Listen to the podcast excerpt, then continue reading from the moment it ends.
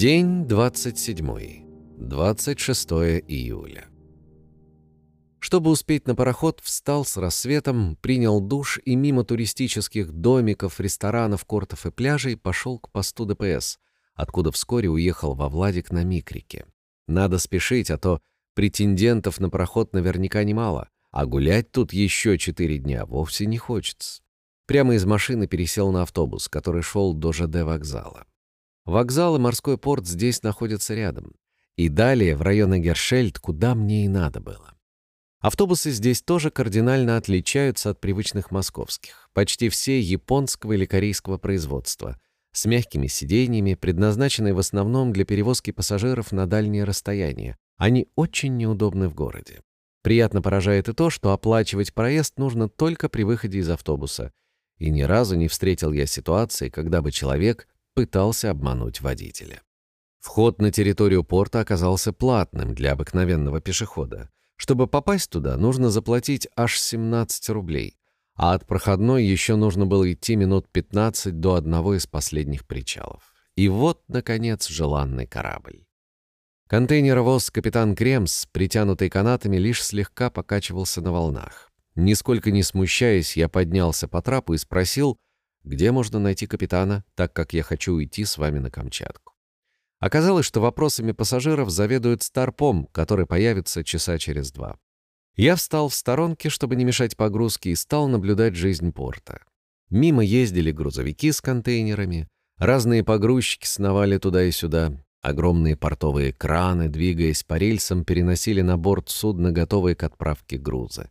Иногда приезжали молодые люди на иномарках и громко с кем-то ругались по мобильным телефонам, обговаривая условия погрузки, разгрузки и еще какие-то детали. Недалеко от меня примостилась бригада портовых рабочих. Поскольку они сейчас не участвовали ни в какой работе, двое стали играть в шахматы, а остальные, по мере возможности, содействовали игре. Я был очень поражен, наблюдая эту сцену. Ни единого слова матом Никакого другого ругательства не проносилось над причалом. Шутки были смешными, отношения в коллективе прекрасными. При встрече с другой бригадой они вежливо перездоровались и продолжили игру. Согласись, дорогой читатель, это довольно резко отличается от того, что мы привыкли видеть в фильмах. Пока стоял, познакомился с остальными людьми, желающими тоже уйти на этом пароходе.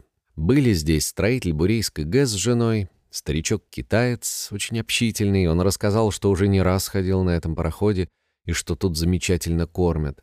С ним был неразговорчивый молодой человек в камуфляже, он стоял в стороне. Потом подошли парень с девушкой, они собирались на Сахалин.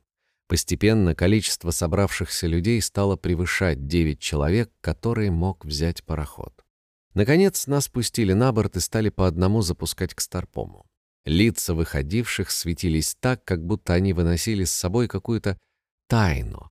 На вопросы вроде «ну как?» отвечали «мы уже отмучились». Хорошо, что я был в начале очереди, иначе бы лопнул от нетерпения. Когда я предстал перед Старпомом, оказалось, что все не так страшно. Вот только по-автостоповски, то есть бесплатно, мне не проехать. Завтра около девяти надо быть на борту, потому что в первой половине дня мы отходим. Времени теперь много, можно посвятить его изучению Владивостокских музеев и других достопримечательностей. Первым делом я зашел в замечательную столовую недалеко от порта. Силы таскать рюкзак еще сегодня пригодятся. Потом вернулся на морвокзал и решил отправиться в Краеведческий музей. Он тут наверняка должен быть. Первый же спрошенный мной пешеход, как ни странно, абсолютно точно указал направление. Пока шел, наткнулся на галерею приморских художников, а затем и на союз приморских художников. В первой была выставка китайских мастеров рисования на шелке, а союз порадовал выставкой их омских коллег. Краеведческий музей был неподалеку. Оставив рюкзак, который мне любезно разрешили поставить в угол, я пустился исследовать Приморье, представленное тут в стеклянных стеллажах. Музей расположен на трех этажах, рассказывающих о геологии, географии, климате, животном и растительном мирах, истории, начиная от начала нашей эры до последних дней, о местных народностях, об исследовании и исследователях этого края. Примечание. В 698-926 годах на территории современного Приморья существовало государство Бохай, возглавляемое королем. У короля было всего два министра – левый министр и правый министр. При левом существовали департаменты справедливости, человеколюбия и правосудия, при правом – департаменты благоразумия, обычаев и верности. Какой пример для наших политических деятелей? Бродил так до самого закрытия, пока не понял, что еще немного и свалюсь под грузом информации и усталости. Когда выходил из музея, начался дождь, которому я поначалу не придал особого значения, и побрел к морвокзалу, чтобы написать по интернету друзьям. Так как скорость связи была очень медленная, решил повторить попытку в другой раз и отправился на почту.